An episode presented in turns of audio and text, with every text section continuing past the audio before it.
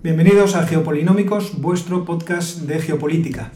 Estamos aquí para contaros una semana más qué ha ocurrido, qué está ocurriendo y qué creemos que va a ocurrir. Y bueno, pues somos los socios de siempre, Jorge Turmo. Buenas tardes. Ángel Rodríguez García Brazales. Buenas tardes. Y Óscar Vara.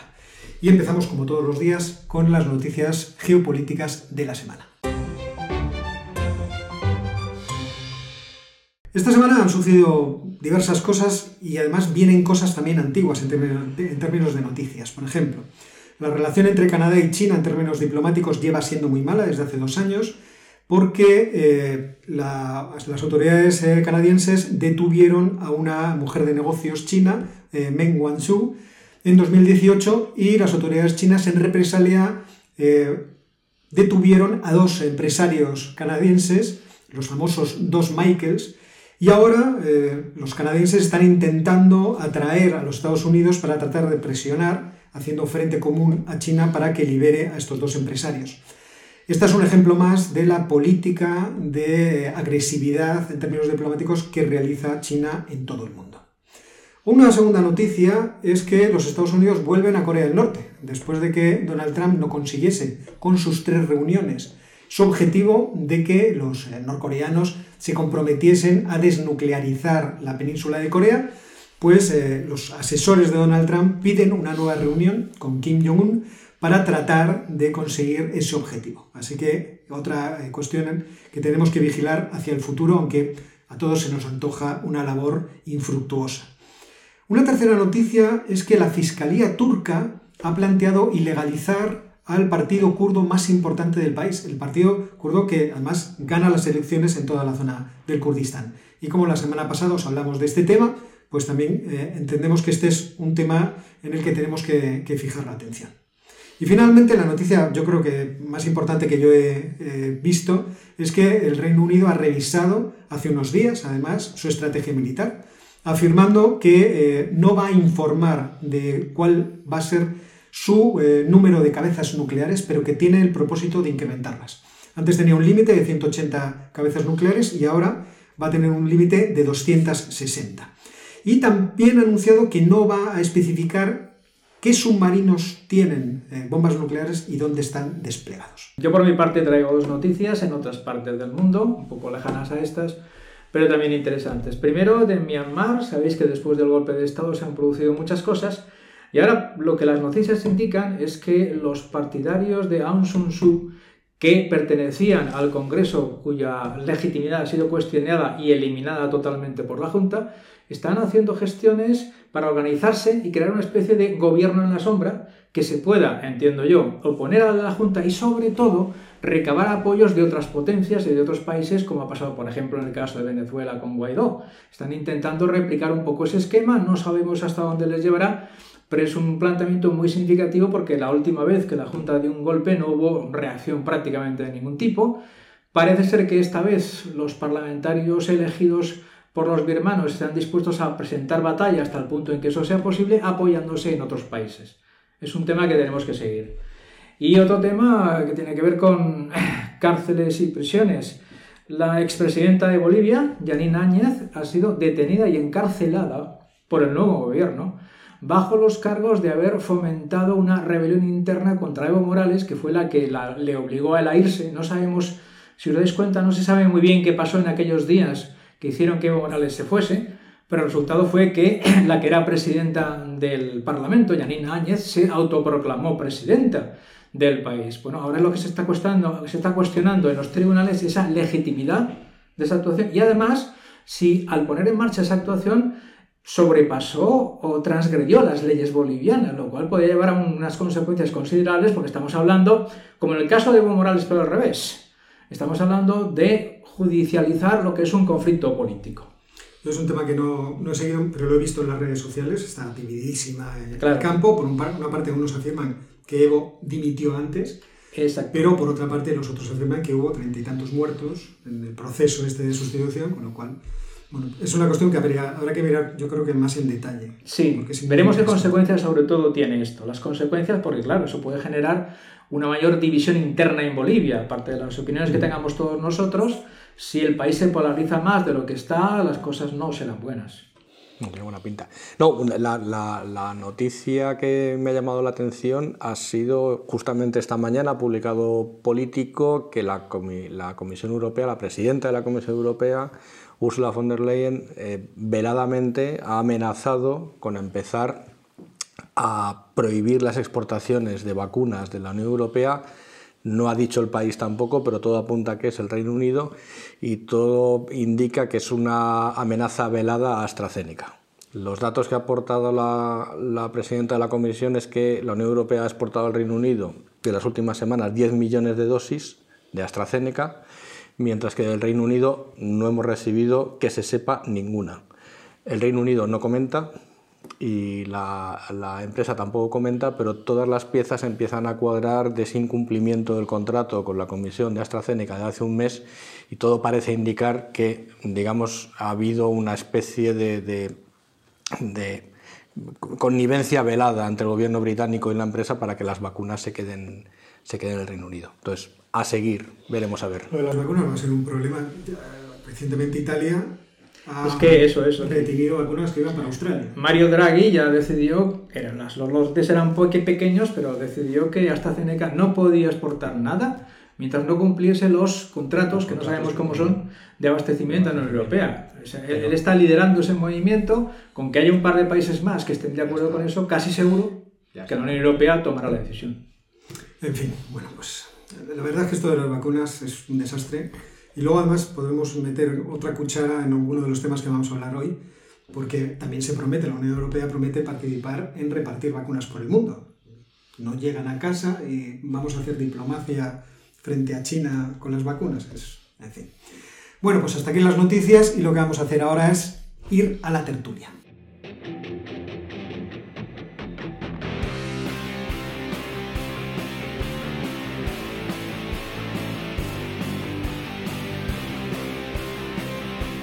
Bueno, pues para comenzar la tertulia, hoy vamos a hablar de un tema que empecé yo a, tratar el otro día, pero que, como ocurrió esto en concreto, no lo hicimos. Lo chino. Y luego lo de Taiwán, pues es que esta semana una... Espera, espera, de Taiwán hablamos. Vale, pues hablamos luego. Vamos a seguir atacando por aquí porque a mí me interesa y esto que ocurrió es que yo interrumpí a Ángel, como habéis visto, y, en fin, desvié la, la, discusión hacia otro lado y al final este tema, que es muy interesante, no salió. Y el tema es el siguiente. Nosotros el otro día estábamos hablando de la asamblea del Partido eh, Comunista Chino y uno de los puntos que ha tratado la asamblea ha sido la, nueva forma de elegir a los políticos en la colonia de Hong Kong, en la ex colonia de Hong Kong. Eh, sabemos que en el año 84, cuando se hace el, acuerdo para eh, hacer la transición y que el Reino Unido devolviera eh, Hong Kong a China, se especificó que Hong Kong podía seguir siendo capitalista siempre y cuando amara a China. En el año 97 se produce la, cesión anticipada y ahora Xia Long, que es el responsable oficial de China en Hong Kong, nos ha especificado, precisamente en, este, en esta asamblea, en qué consiste eso. Amar a China. amar a China consiste en amar al Partido Comunista Chino. Y ¿Esto, eso, es, ¿Esto, es, un concepto o es una traducción del no chino? Es una, una, traducción del chino seguramente de alguien que sea una traducción que entiende bien del chino, vale. Pero quiero decir, el cambio ahora eh, se ha traducido en que el Consejo Legislativo, que tiene que aprobar quiénes son los candidatos a presentarse a las elecciones, pues ha quedado en manos de los eh, funcionarios del Partido Comunista Chino que han copado todos los puestos y por lo tanto que están excluyendo a todos aquellos, supongo yo, que ellos entienden que no aman a China porque no aman al Partido Comunista Chino. Y están también sustituyendo no solamente a los miembros de estos comités y por lo tanto a los miembros que van a ocupar las posiciones del legislativo de Hong Kong, sino también de los parlamentos. Es más, está pendiente escribir la mini constitución de Hong Kong, es decir, la ley básica, eh, ya veremos cómo esto va a transformar completamente. Perdón, ¿escribirla o reescribirla? Reescribir, seguramente, vamos a ver. Igual sea reescribirla, ¿no? no sé si en chino. lo mejor es sustituirla. Nos perdemos en la traducción. Y todo esto está aderezado con también declaraciones acerca de eh, las intenciones de China con Taiwán. ¿eh? Quieren promover la cooperación y el desarrollo e integrar Taiwán a eh, la China continental. Supongo que en este sentido tiene que leerse el incremento de gasto público en defensa que realiza el que ha prometido el Partido Comunista Chino que ahora va a ser del 6,8% del Producto Interior Bruto. No es mucho más de lo que del año pasado, pero dicen que la intención de este nuevo gasto es eh, poder intervenir en cualquier parte, responder a los riesgos de seguridad y proteger sobre todo la soberanía nacional, que ya sabemos que incluye, incluye Taiwán. de forma integral a Taiwán. Pues este es el primer tema del día. ¿Qué os parece? Bueno, a mí bueno, primero tenemos que pedir disculpas porque no sabemos chino, entonces nos cuesta traducir los conceptos chinos. Eh, hay, hay explicamos como podemos, ¿no? Mucho sinólogo por el mundo, no hace falta que nos Quizás sea eso lo que no nos haga que no entendamos bien algunas cosas. ¿Tú crees que, es, que todas estas aclaraciones son bien intencionadas? que en realidad no, no, no, no son preocupantes. No lo sé, no sé, que no sé chino. A mí me parece muy bonito. O sea, el amor a China es, es, una forma muy gráfica de describir la relación de, de, de, lo que era una colonia británica y lo que sigue siendo un paraíso fiscal de primer orden mundial para China. Es amar a China.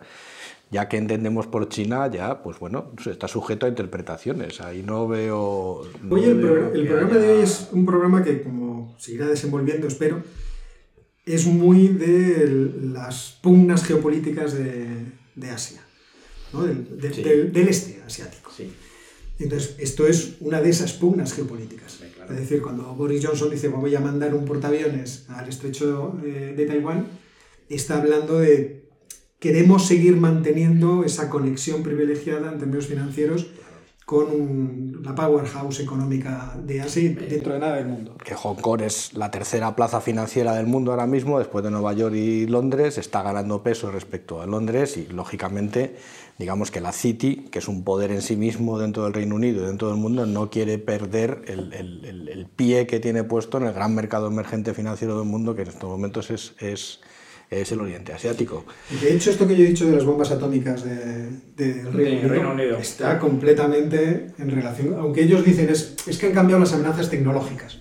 Yo con todo respeto al Reino Unido, pero vamos, me parece que es una de tantas bravatas de Boris que yo creo que ni va a utilizar las armas nucleares porque no se puede, no se puede permitir el lujo de amenazar a China con armas nucleares, lo primero, y en segundo lugar, me parece que está completamente fuera de lugar.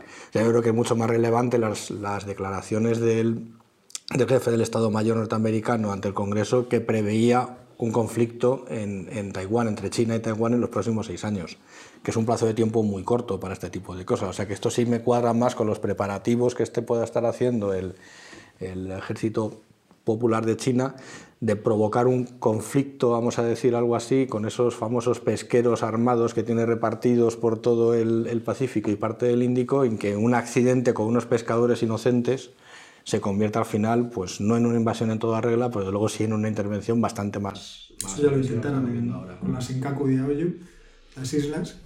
No sería raro que, que intentaran repetir. Eh, el enfoque de, de, China, por otro lado, no es raro en el mundo. Hay un ejemplo que es prácticamente igual. En Irán, cualquier candidato a cualquier puesto, creo que incluso hasta concejal, tiene que recibir el visto bueno de un organismo, que es una especie de organismo de vigilancia de la calidad iraní o no sé cómo se llama, tampoco sabemos farsi, desgraciadamente. Y si no pasan ese filtro, no pueden ser candidatos. Ya no es que no puedan ser elegidos, no pueden ser candidatos.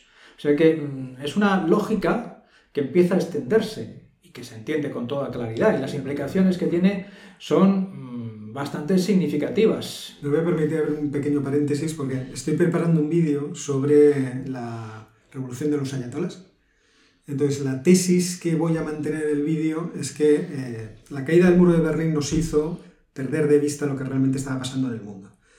la caída del mundo de Berlín supone el triunfo de las democracias aparentemente contra el comunismo. El comunismo desaparece y el comunismo había sido una ideología que podía ser replicada de forma revolucionaria en cualquier parte del mundo y estableciendo un sistema en el que esa ideología conformaba eh, todos los aspectos del país.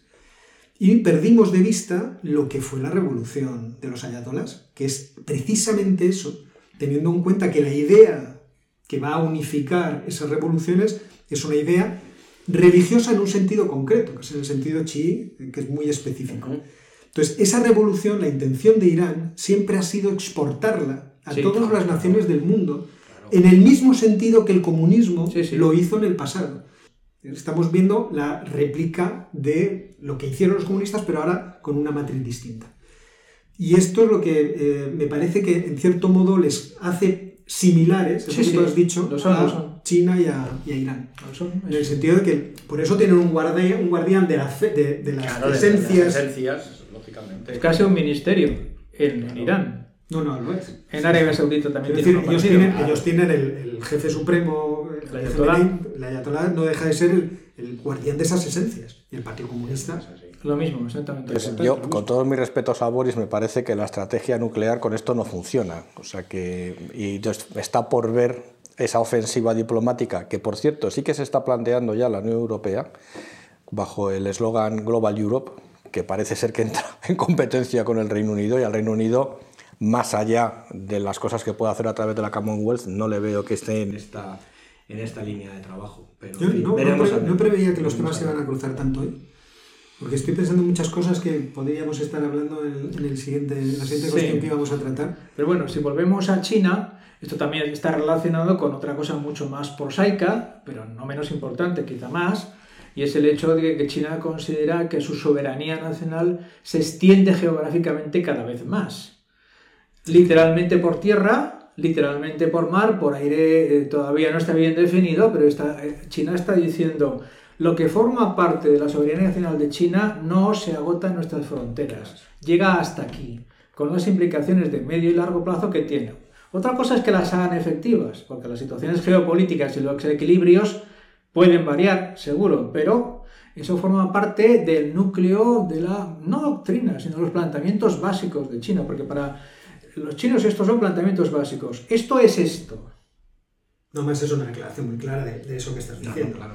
O sea, no estamos dispuestos a transigir con que Taiwán no sea parte de nuestro país y para demostrarlo vamos a hacer que Hong Kong sea una parte integral del sistema político y económico que hemos diseñado. ¿Que los de Hong Kong no quieren adaptarse? Malo, malo porque les vamos a tener que adaptar. Entonces, ellos verán. Y los de Taiwán tienen que ir preparándose el cuerpo. Pero esto va camino de un fuerte enfrentamiento. La verdad es que todavía me sigue sorprendiendo que siendo como es Taiwán una democracia con todas las defi- deficiencias que pueda tener. Y por lo tanto un país que en términos culturales nosotros deberíamos apoyar, porque oye, si los demás venden sus revoluciones, ¿por qué no vamos a vender nosotros las nuestras? Lo hemos hecho toda la vida. La defensa de Taiwán se va a convertir en, en- en algo imprescindible, quiero decir, inevita- inevitable. No vamos a poder abstraernos. Entonces encontramos que no defendemos a Taiwán, por ejemplo, cuando en las grandes instituciones económicas mundiales no puedes encontrar estadísticas de Taiwán en algunas. No puedes encontrar estadísticas de Taiwán. Ni sí, sí. O no con ese nombre. No, claro, o no con ese nombre. Es una cosa, o sea, si ya estamos perdiendo incluso pequeñas batallas de cómo se debe llamar a las cosas, y en esto Confucio tendría algo que decir, porque Confucio siempre decía que las, las cosas tienen que cor- corresponder a su nombre. Y si cambian en, en su esencia, entonces no se les puede aplicar ese nombre. Entonces aquí nosotros estamos eh, desobedeci- desobedeciendo. No, y, y- y en, en el curso que vamos a impartir online el próximo semestre, me verán, si los que os animáis a cursarlo, veréis que hay varios pequeños países en el mundo que han caído bajo la esfera de Obor, que como primera medida han roto relaciones diplomáticas con Voy a Taiwán. tener que poner un subtítulo Es- aquí es- de contenido promocional. No estaba preparado. No estaba preparado. No, pero, pero- pero es verdad que sale, estoy recordándome varios países centroamericanos, por ejemplo, que cuando han recibido estas ayudas de, de China a través del plan, inmediatamente, inmediatamente, unos meses después, han roto relaciones con Taiwán. Sí, Es sí, lo mismo que ha hecho Irán, y han hecho un montón de países africanos que han recibido esta ayuda. Parece que es una condición para entrar en el club maestro de, de Obor, pero, pero es así, la situación desde luego no pinta nada bien. Bueno, pues como decía que una, una idea continuaba la otra, pues si os parece pasamos al siguiente Sí, tema. que el segundo tema el- está el también muy relacionado con esta, ¿eh? pero es como la otra cara del mismo. Eh, llevamos hablando de China, ahora vamos a hablar de los que están cerca pero no son China. Eh, lo que se llama la cuadriliteral, cu- no, cuadrilateral, cuadrilateral, que es Quad, quad para los quad, que no, Quad para que los quad a mí me suena a moto, no me gusta. Yo prefiero cuadriliteral. Es como se llama. Cuadrilateral. No es culpa nuestra. Esto es- fue un foro de diálogo que se impulsó hace 10 o 15 años de manera muy informal, en el cual estaban, hay que tomar nota, Estados Unidos, Australia, Japón, India. Tengamos en, en cuenta el mapa. Eso ha languidecido, no ha tenido ninguna virtualidad durante mucho tiempo. Pero justo ahora, justo ahora, es decir, después de que Biden viene a la presidencia de Estados Unidos, se ha puesto en marcha y ha habido una conferencia telemática, esto también hay que anotarlo, ya no falta ir a Yalta o a Potsdam para discutir las cosas, se puede hacer mediante Zoom, Teams o como queráis, una conferencia telemática, ojo, entre los jefes de Estado. Cuatro personas de ese nivel no se reúnen para hablar de algo que no sea muy importante para ellos cuatro. Los objetivos declarados de, esta, de este foro se plantean como un foro de discusión e intercambio de ideas. Los objetivos son, primero, tomar decisiones conjuntas con respecto a la epidemia de la COVID, cómo plantearla, cómo mm, compartir las vacunas, cómo repartirlas por el mundo. Segundo, tener en cuenta y tomar iniciativas contra el cambio climático, coordinar las políticas. Eso es lo que sale al principio, pero lo tercero es lo realmente más importante. Lo más importante es que eh, uno de los objetivos básicos de este foro es mantener abierto y disponible para todos los países el espacio del Índico-Pacífico. Índico-Pacífico, lo cual significa de Tanzania a Alaska. ¿Qué hay en medio China? Que no está en el Índico, pero sí está en buena parte del Pacífico y le gustaría también estar en el Índico. A lo mejor consigue llegar a través de Pakistán, como ya hemos visto en uno de los casos. Por tanto, está claro que ese planteamiento está bajo el, planteado bajo eh, con el objetivo fundamentalmente de mantener lo más abierto posible, o sea, lo menos dominado posible ese espacio, para todos los países y todos son todos.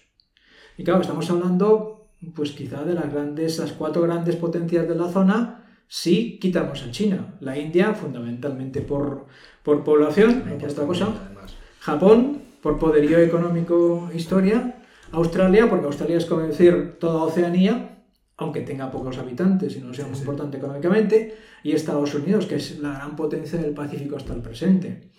Claro, si estos cuatro llegan a una serie de acuerdos sobre distintas cosas, el quinto queda un poco fuera de juego o reducido, pero no sabemos. Aquí se cruzan muchas cosas. O sea, desde que Donald Trump renunció al acuerdo transpacífico, uno de esos errores de, de libro porque pensaba que el multilateralismo no le convenía y que tenían que tener acuerdos bilaterales.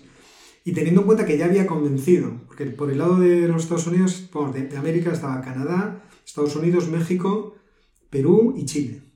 Y del otro lado, creo que estaban Japón, estaba Australia, estaba Indonesia, estaba Malasia, creo que estaba Brunei, pero bueno, esto ya como anécdota.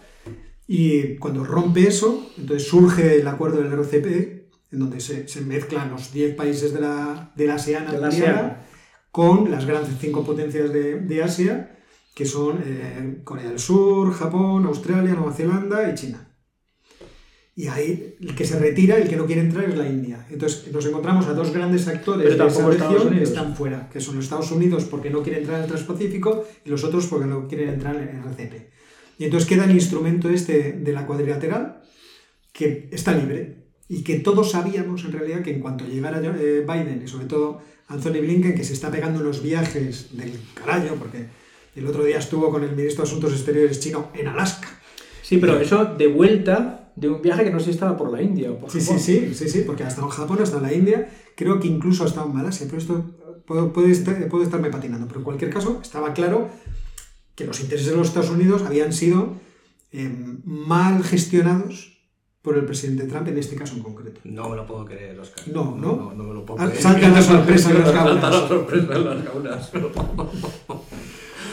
Vamos a ver, yo a esto eh, le veo un punto muy fuerte y un punto debilísimo que probablemente eh, deteriore mucho la, la, digamos, la dinámica futura que pueda tener este grupo. Vamos a ver, sí que es verdad que ha habido un acercamiento muy fuerte, pero ya antes con Trump y ahora luego con Biden entre Estados Unidos y la India, a Estados Unidos parece que ha despertado ya la idea que tiene que hablar con India para tener despejadas las, las, rutas del Índico, pues condición sine qua non, porque la India por sí sola, a pesar de que tiene una, una, flota bastante potente, pues la India, digamos, no se siente absolutamente segura de poder contener la, la influencia china en el Índico. Eso parte uno en el lado positivo. En el lado negativo, creo que hay una pata muy, muy, muy, muy, muy, muy, muy, muy débil, que es Australia. Australia vive de las exportaciones a China de materias primas. De gas, sobre todo. Austria, de gas y de, hierro. Si, Australia se pone a malas con China, eh, se acabó Australia. O sea, no, no le demos muchas vueltas. Entonces, o recibe compensaciones por el lado japonés y por el lado norteamericano de algún tipo, y no veo qué compensaciones puede ofrecer Japón en términos de importaciones, o Estados Unidos en términos de importaciones de Australia, o la posición australiana va a quedar muy en entredicho. Habida cuenta, además, que en los últimos años se ha producido una burbuja inmobiliaria en Australia alimentada con capital chino, es decir, son millonarios chinos que quieren tener la tercera o la cuarta residencia en las playas australianas. Entonces, eso parece que no, pero hace palanca también. Entonces, veremos a ver, digamos, cómo se hace esta dinámica. Pero bueno, en general, yo creo que esto enlaza con el tema anterior.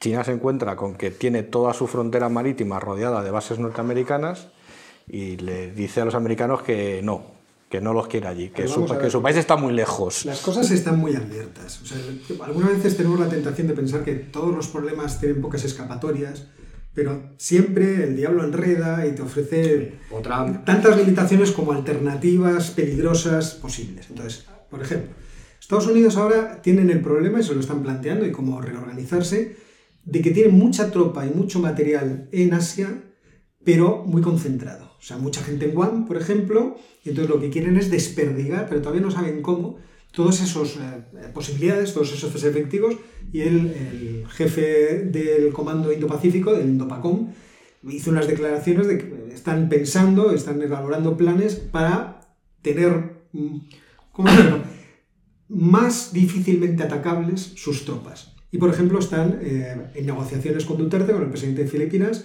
para volver a la bahía de, de Subic, de Subic sí. para tener otra vez allí a la Armada que salió de allí en, los años 90.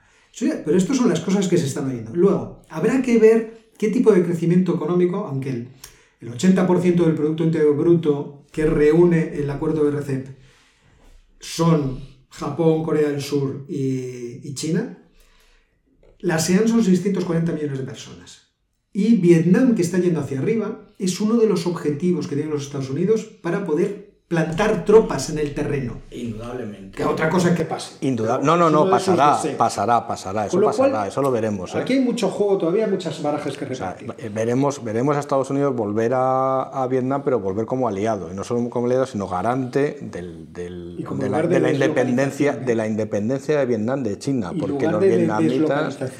Sí, pero yo ahí no estoy de acuerdo porque la máxima militar de marcha dividido y combate concentrado, si ahora resulta que las pocas tropas que tienes desplegadas en el Pacífico las vas a desperdigar por la miriada de islas que hay, es que, vamos, te van a comer en dos minutos. O sea, es que pues tampoco veo que esa estrategia del mando del Pacífico sea muy acertada. Ahora mismo, con el tipo de tecnología militar que existe, tener concentrada la gente en un solo sitio está bien. Mm, pero ¿qué concentraciones estamos hablando? Pues son ser muy pequeñas. O sea, es que no, no veo ahora ponerse a desperdigar en, Filipinas. Es que Filipinas lo que tienes que tener, de tener algo, es algo que patrulle por las aguas del, del, del mar del sur de China. Es que ahí el problema sigue siendo Malaca.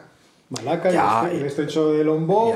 El, mar de sur de, el mar del sur de China. Pero eso son aguas abiertas todavía veremos a ver lo que dura. Entonces, lo que tienes que tener ahí, o sea, la estrategia de aproximarte a Vietnam, bien. La de aproximarte a Filipinas también, pero a ver con qué te vas a aproximar. Porque si lo que vas a hacer es sacar gente de Guam que, vas, que tienen una base, una base aérea y llevártela a Filipinas, pues, en fin, tampoco veo que eso sea una gran. Bueno, pues prometo que miraré en detalle los planes para el próximo día decirte estás, exactamente estás, qué es lo que estás obligado, estás obligado, estás obligado. Yo no sé si querías añadir algo más. Sí, desde el punto de vista económico, que es la otra forma de verlo, ese tratado transpacífico del cual se retiró Trump, y fue un error clarísimo, imagino que se están dando cuenta en Estados Unidos ahora, revertirlo un poco de alguna manera mm, implicaría hasta el, hasta el punto en que sea posible, que no siempre será posible, eh, un acuerdo entre esos cuatro países y la ASEAN. Es lo que implicaría, teniendo en cuenta además que algunos países de la ASEAN, pues evidentemente mm, están recibiendo inversiones chinas a través del proyecto BOR, y bastantes, pero eso les despierta ciertas resistencias internas y ciertas reticencias. algunos de ellos tienen acuerdos económicos y de préstamo considerables con Japón, lo cual no deberíamos dejarlo de lado. Es decir, la posibilidad de que estos cuatro países, unos más y otros menos, Australia evidentemente no tiene potencial económico, establezcan de facto relaciones comerciales más fuertes con los países sobre todo de Indochina, que son los más grandes, los que pesan más, que contrarresten la influencia china a través de OGOR, no cabe descartarla. Pero es difícil. Es difícil. No es que a esos pequeños muchos les conviene. O sea, a Filipinas le han robado islas, le Sí, han sí. robado atolones, los chinos, y por lo tanto les interesa. Yo invito a que la gente se lea el, el comunicado que ha salido de la reunión de los cuatro presidentes, que se llama The Spirit of the Quad, el espíritu de la Quad, que es así, pero que da muchas pistas. Y luego me permito añadir una cosa más. Y es que a la cuadrilateral se quiere unir de forma estratégica, yo no sé exactamente cómo va a ser eso, la Unión Europea. La Unión Europea está en contactos y hay que recordar que en mayo viene a eh, Portugal, a Oporto, el presidente de India. Y va a haber una gran eh, conferencia entre la Unión Europea y el presidente Modi, en donde se quiere hablar de todas estas cosas. A mí lo que me preocupa es que todas estas cosas no van a tener suficiente músculo si no empezamos a hacer algún tipo de inversión como la que está haciendo China a través de la iniciativa Belt and Road eh, en términos de infraestructuras. O sea, lo que queremos es conectar, por ejemplo, el plan de la Unión Europea que quiere firmar con, con India, eh, lo tengo por aquí apuntado, pero ahora no lo encontraré, es un plan que es para la conectividad en términos de eh, mercancías, personas, etcétera, etcétera. Entonces, para eso necesitamos infraestructuras portuarias, Sí. o sea, jugar al juego que está jugando China, pero poniendo pasta encima de la mesa. Y como pues, sabemos que la Unión Europea está todo el día pegándose entre sí, pues esto es- parece que va a ser difícil. Pero este, en este juego, quiero decir, todo el mundo ya se ha dado cuenta que China es un riesgo, que hay que tratar de contener su crecimiento de alguna forma, por lo menos su influencia. Y eh, la, la cuadrilateral es un ejemplo y todo lo demás que la acompañan. No, no, y en este sentido hay que entender también son dos puntualizaciones nada más que han salido esta mañana también en, en la prensa, es que la Unión Europea ya ha aprobado después de siete años de negociación un fondo de 95.000 millones de euros para esto. Lo que pasa que le ha dado un nombre, este es Global Europe y tiene un nombre como vecindad, buena voluntad y amigos en un lenguaje muy chino, por cierto, chino. chinos. Y luego, y luego la segunda, que habrá que seguirlo con detalle, y a lo mejor este será el- un tema de fondo para la semana que viene, es que la Unión Europea se está planteando imponer sanciones ya más serias a China por el, por el tema de la minoría uigur. Entonces creo que en el próximo Consejo Europeo la semana que viene se debate, pero vamos, todo apunta que parece que sí, que vamos a empezar a aplicarles las mismas sanciones económicas y de congelación de activos que se aplica a Rusia, se van a empezar a aplicar a China como consecuencia de esto. Pero ya veremos, porque el Consejo en estos temas con China está muy dividido. Ya sabéis que China tiene muchos amigos, vamos a decirlo así, dentro del, del Consejo Europeo. Y ahora lo que toca es presentar a nuestro sátrapa favorito de esta semana. Bien, pues nuestro sátrapa favorito es el general senior Min Aung Hlaing de Myanmar. Ya que hablaste tú en la primera Sí. noticia de Birmania, pues vamos a hablar un poco de él, porque es un personaje, efectivamente, de estos personajes grises que aparecen en la historia y que por circunstancias muy relacionadas con su capacidad operativa y su crueldad, pues acaban teniendo la posibilidad de gobernar, o por lo menos de tener una posición de preeminencia. Min Aung Hlaing, que va a cumplir 65 años este año, y es un dato que es interesante, Sí, pero creo que allí no hay jubilación forzosa. sí, pero lo había. ¿Había? Lo, lo curioso es que la había, este, y esto es eh, por lo que es Ah. interesante el asunto. Pues se puede, puede hablar con el ministro de, de Pensiones español para... Maldad, ¿qué- ¿Cuántas maldades hay que escuchar en esta casa? Bueno, pues este señor estudió Derecho y entró en la Academia de Servicios de la Defensa en 1974 en la tercera ocasión que se presentaba. Por lo tanto, hemos de entender que no fue el primero de su promoción ni el más brillante de su promoción. No. Y se mantuvo en la grisura sin que nadie supiera nada de él hasta el año 2002, en que captó la atención del que era general senior en aquel momento, el general Zhang Sue, por una serie de intervenciones que hizo con un comando del que tenía, el- era, él era el general de brigada, en la región, mm, por así decirlo, más problemática de todas las regiones que desean la independencia en Birmania, que son muchas. Birmania tiene una miríada de estados en donde lo que eh, mandan son las llamadas eh, organizaciones armadas étnicas y en la- las que están próximas a la frontera de China son evidentemente las más sensibles para Birmania. Ahí captó la atención, eso le permitió eh, que tuviera la- el control de una región, la región de, de Kokang, justamente en la frontera con la provincia de Yuan, en China, que es la, fro- la- la provincia a la que va a ir todo lo que entra por el, el puerto de Kiaopiu y por lo tanto por el corredor del Betra- de la ruta de la seda y que eh, implica todo tipo de cosas, creo que ya hablamos de ello en Sí, el programa. sí, sí. Y ahí, precisamente por su enfrentamiento con la organización armada de la región, fue cuando el, general senior Zansue pensó que podría ser un magnífico sucesor suyo. Entonces le promocionó al general senior y ha estado de general senior en el periodo democrático.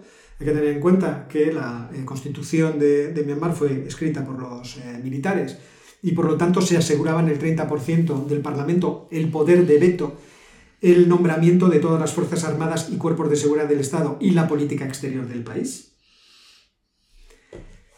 Pero al mismo tiempo, en esa posición de preeminencia, él nunca pudo tragar a la hija del líder carismático que llevó a la independencia de Birmania, que es Aung San Suu Kyi.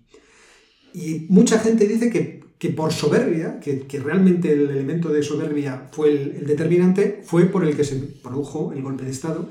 Además de porque eh, ganaron otra vez las elecciones en la, Liga de, Defensa de la, ¿cómo la Liga por la Democracia. Sí contrariamente al partido que defendía, que, promovían los militares, que obtuvo un resultado absolutamente pésimo. Pero la cuestión de la edad es la que yo quería traer aquí. Porque efectivamente con 60 años eh, Min Hlaing tenía que haber dimitido. Prorrogó su, su mandato 5 años, que podía hacerlo, y tendría que haber dimitido con 65 años, que como se cumple en este julio, parece que son en realidad la, razón de que diera el golpe de Estado. Es decir, impedir... Que va a renovar. Pero fijaos que todo esto tiene una segunda derivada, que es la segunda derivada de que el, general Mina Online no es especialmente querido en la región de Kokang, que está limítrofe con Yunnan. Y por lo tanto, a los chinos esto le ha preocupado especialmente. Porque ellos quieren poder hacer sus infraestructuras con tranquilidad para que los productos, la gasolina, el gas, fluye tranquilamente por esas fronteras. Han invertido mucho en, ese corredor. Entonces habrá que ver, habrá que ver a dónde llega toda esta situación para el futuro. Si China decide presionar porque el general Min Aung y su, liga, su eh, consejo militar no logra hacerse con el control de esas regiones. Y hasta aquí viene el sátrapa, nuestro sátrapa favorito. la semana que viene yo estoy... Eh, pugnando porque haya sátrapas favoritos muertos en, nuestra sección, pero tengo antes que convencer a mis colegas. Y vamos con el último tema del día, que te toca a ti.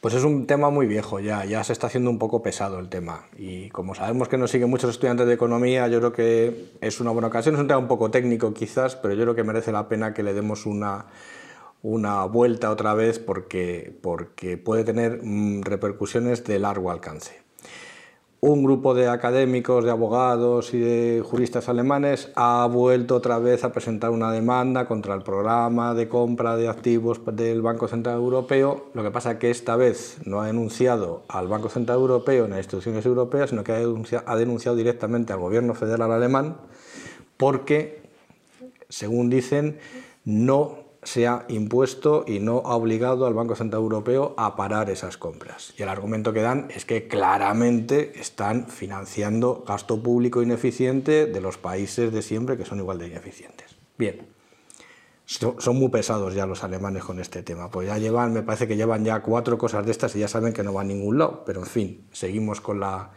seguimos con la cantinera. ¿Cuál es el problema?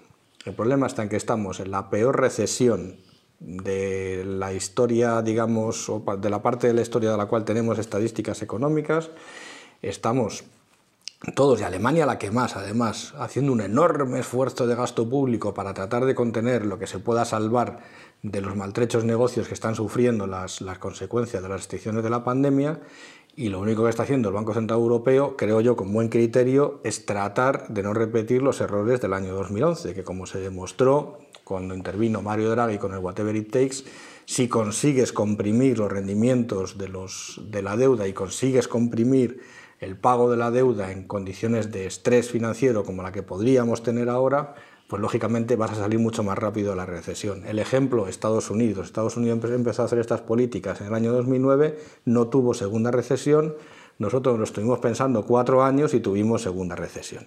Entonces, en fin, yo ya creo que los alemanes, por lo menos este grupo de alemanes, se lo deben empezar a hacer mirar. Hay un segundo problema, y este problema sí que quizás nos dé mucho más la, lata que los, que los académicos alemanes. Y el segundo problema es que el precio del petróleo ya está a punto de rozar los 70 dólares el barril. Eso significa que ha multiplicado más que por tres el precio que tenía hace un año. Con lo cual es de esperar que lo que se produzca, ya se ha producido en Estados Unidos y se empieza a producir aquí, es un, aumento temporal, lo, dijo ayer el, presidente, el, presidente Powell, digo bien presidente, sí, el presidente Powell de la Reserva Federal, que tengamos durante la primavera un repunte bastante importante de la tasa de inflación tanto en Europa como en Estados Unidos, simplemente por este efecto base del aumento del precio del petróleo. Lo que va a pasar, como en el mes de agosto el precio del petróleo ya estaba en niveles de 40 y 50 dólares el barril, pues ese efecto, digamos, transitorio se pase. Pero claro, en el interim, ¿qué puede pasar? Que si la Reserva Federal y el Banco Central Europeo ven que la tasa de inflación se sitúa por encima de su objetivo, que es el 2%, que puede llegar al 3, que puede llegar al 3,5, empecemos a ver que ya ha pasado desde el mes de enero una venta no vamos a decir una venta masiva ni una venta en situación de pánico, pero una venta muy importante de deuda pública tanto en Estados Unidos y en Europa. Desde luego, el bono del Tesoro norteamericano ya está en el 1,70 y algo por ciento, pues la gente está descontando la inflación. ¿Está inflación? El bono alemán no se ha movido todavía. El bono alemán no se ha movido todavía, se ha movido un poco, pero no se ha movido todavía. Pero no descontemos que esto ponga en una situación muy difícil a Lagarde que pongan tengo muy difícil en los próximos consejos de, gobierno del Banco Central Europeo porque resistirse a la presión del, núcleo, que no solo es Alemania, son varios países, para parar el programa de compra, dice, oye, ya has llegado a tu objetivo, ya estamos por encima del 2, por lo menos deja de aumentar el, el programa de compras. Yo creo que es un error, parar ese programa porque es verdad que este efecto va a ser transitorio y desde luego los efectos de esta crisis no se van a acabar ni en 2021, ni en 2022, ni en 2023. Tenemos efectos para rato, exactamente igual que nos pasó en, en el año 2009. Bueno, esta es efectivamente una historia que viene desde el año, ¿El año pasado. Sí, ¿no? antes, un poquito antes, ¿no? Fue cuando salió la sentencia de eh, sentencia del Tribunal Constitucional alemán sobre eh, las políticas de quantitative easing, es decir, de impresión de dinero y compra de deuda pública eh, con ese dinero por parte del Banco Central Europeo. Ahí en ese caso lo que eh, argumentó el Tribunal Constitucional Europeo era que se había ido contra los principios de proporcionalidad y de subsidiariedad que tienen que regir dentro de las acciones de los organismos de la, Unión Europea que se explican resumidamente lo siguiente. En la Unión Europea existe eh, el principio de que todo lo que puede hacer una institución de rango menor no tiene que hacerlo una de rango mayor. Y luego que la acción de cualquier institución europea tiene que ser proporcional, es decir, no tiene que producir mayores eh, eh, perjuicios que los beneficios que causa. Entonces ahí lo que se argumentó por parte del Tribunal Constitucional es que todas esas políticas económicas no habían sido probadas y que ni siquiera había un estudio de impacto por parte del Bundesbank, del Banco Central alemán, acerca de cuál sería el impacto sobre la política fiscal y sobre el bolsillo de los ciudadanos alemanes de todas esas políticas. Y ahí es donde se enredó en principio todo, porque hubo un recurso al Tribunal Superior de Justicia, la Unión Europea. Y, ahora volvemos otra vez al mismo punto de partida. Lo que pasa que ahora van contra el gobierno federal. Pero no deja de ser el, mismo cuento. o sea, los votantes tienen que saber que, por ejemplo, el, porque todo esto viene del presupuesto Nueva Generación que impulsó Ursula von der Leyen. Porque el, presupuesto hay que recordar que tiene 750.000 millones de euros que no se sabe dónde van a salir. Que se supone que van a salir de los bolsillos de los, de los contribuyentes o se van a financiar a través de algún procedimiento. Se, van a financiar a través de emisiones de deuda pública conjunta que va a realizar la Comisión Europea con cargo al presupuesto de la, de la Unión Europea, eso por una parte, y el resto del dinero va a ser con cargo al presupuesto europeo. Es decir, van a ser los propios Estados miembros los que van a tener que empezar a poner más dinero a un presupuesto de verdad común de la Unión que trataremos en Y de repente nos hemos encontrado con eh, Angela Merkel diciendo que eh, toda esa deuda tiene que ir a las cuentas nacionales de cada país. Que esto también es de esta semana. De la deuda, dices, de la del programa del, del Next Generation. Que, en vez de ser mutualizada o, emitida por la Comisión Europea, que cada uno se haga cargo de lo suyo. Entonces, aquí lo que estamos, me parece, es una. En un momento de esos de. ¿Qué pasa con la Unión? O sea, había Unión, o, ya ha dejado de haber unión, o es que ya no queremos... ¿Qué le pasa a los alemanes? ¿No son los líderes de la unión? Bueno, lo que pasa es que mm, el liderazgo, lo que se suele decir es que el liderazgo implica responsabilidad, pero en este caso el liderazgo es siempre implícito, no es explícito, por tanto mm, no implica responsabilidad en ese sentido, aunque les conviene. Eh, evidentemente en Alemania hay muchas fuerzas que son contrarias a este tipo de procedimientos porque a ellos personalmente no les va bien. Si pretendemos tener una política fiscal europea, lo que tendrá que ocurrir que es que no le vaya bien a nadie. A unos por una cosa, los alemanes o los holandeses, y a otros por otra, los españoles y los italianos. Si aceptamos eso, tendremos una política fiscal europea, si no tendremos pues lo de siempre, que no sirve para nada. Es que al final es un chiste. Nos vamos a ir a unir con eh, India y con la cuadrilateral para tener vínculos. Vamos a ver. ¿Vamos a ser una unión? ¿No lo vamos a ser? O sea, En realidad no lo este, sabemos. este es el problema, que No, cuando no desde sabemos. fuera somos juzgados por las otras potencias. Es un fin, Pero yo, si me permitís una nota un poco más, más jocosa, yo el otro día estaba pensando, digo, bueno, es que estaba pensando en esto justamente, diciendo, es que volvemos otra vez y el escenario de, dos- de volver, vernos otra vez en 2011 es un escenario bastante serio porque ahora no estamos con los niveles de deuda de 2011, estamos con mucha más deuda, con lo cual el problema puede ser mucho más gordo. Digo, Estamos siempre en crisis en Europa, pero es que echando cuentas atrás, corrígeme Jorge si me equivoco, que eres historiador, llevamos en crisis de la caída del Imperio Romano, ¿no? Porque es que esto ha sido una crisis que ha sido un no parar, o seguramente antes. Bueno, o sea, es una, cosa, es que- es una cosa realmente pesada. Yo lo que creo, francamente, que lo que pasa es que en Alemania hay elecciones. Angela Merkel va fatal en las encuestas. Ha perdido dos estados que ha dicho, tengo que hacer algo. Y se ha hecho un Pablo Iglesias. O sea, ya está. O sea, no, ha dicho, No sé pues si- ahora, si ahora no me gusta. Los oyentes extranjeros, no, no españoles. Seguro que conocen, seguro que conocen a Pablo Iglesias. Pablo Iglesias ha dicho, pues ahora no quiero la deuda, porque sabe que eso, digamos, le va a traer muchos votos de, de alternativa por Alemania. Pero vamos, el halcón que está sentado en el Banco Central Europeo por parte de Alemania, que es una consejera alemana, ha dicho que sí, que, que programa de este, pero por dos. O sea, que hay que meter más dinero. Entonces, Una- y luego- yo creo que una cosa es la cosa técnica y otra cosa es que cuando tocan elecciones y hay baile de sillones, eh, cuidado. Yo Cuidado. tengo un, un inciso técnico. Espero que no sea demasiado técnico. Eh, Como me imagino que sabéis, el objetivo de inflación del Banco Central Europeo ahora es el 2%. Pero ha habido muchas veces, muchas voces, tanto en el ámbito académico como político, que han planteado revisarlo al alza, Sí. porque de esa manera, de esa manera el Banco Central Europeo tendría más margen para mover los tipos de Vamos, interés. no es el 2% exactamente. Bueno, Es entonces, en el entorno. del en el entorno del 2. Pues por arriba, por abajo. sí, pero Perdón, en la Reserva Federal ya es por encima del 2%. Del 2%. Ya han revisado. Sí, pero yo digo, Cuidado. porque eh, hace un par de semanas estuvo aquí en la Autónoma el gobernador del Banco de España hablando de cosas de monetaria y una de las cosas que dijo es que en el Banco Central Europeo, en el comité en el cual está él, se están planteando cambiar este límite al alza o definirlo de otra manera.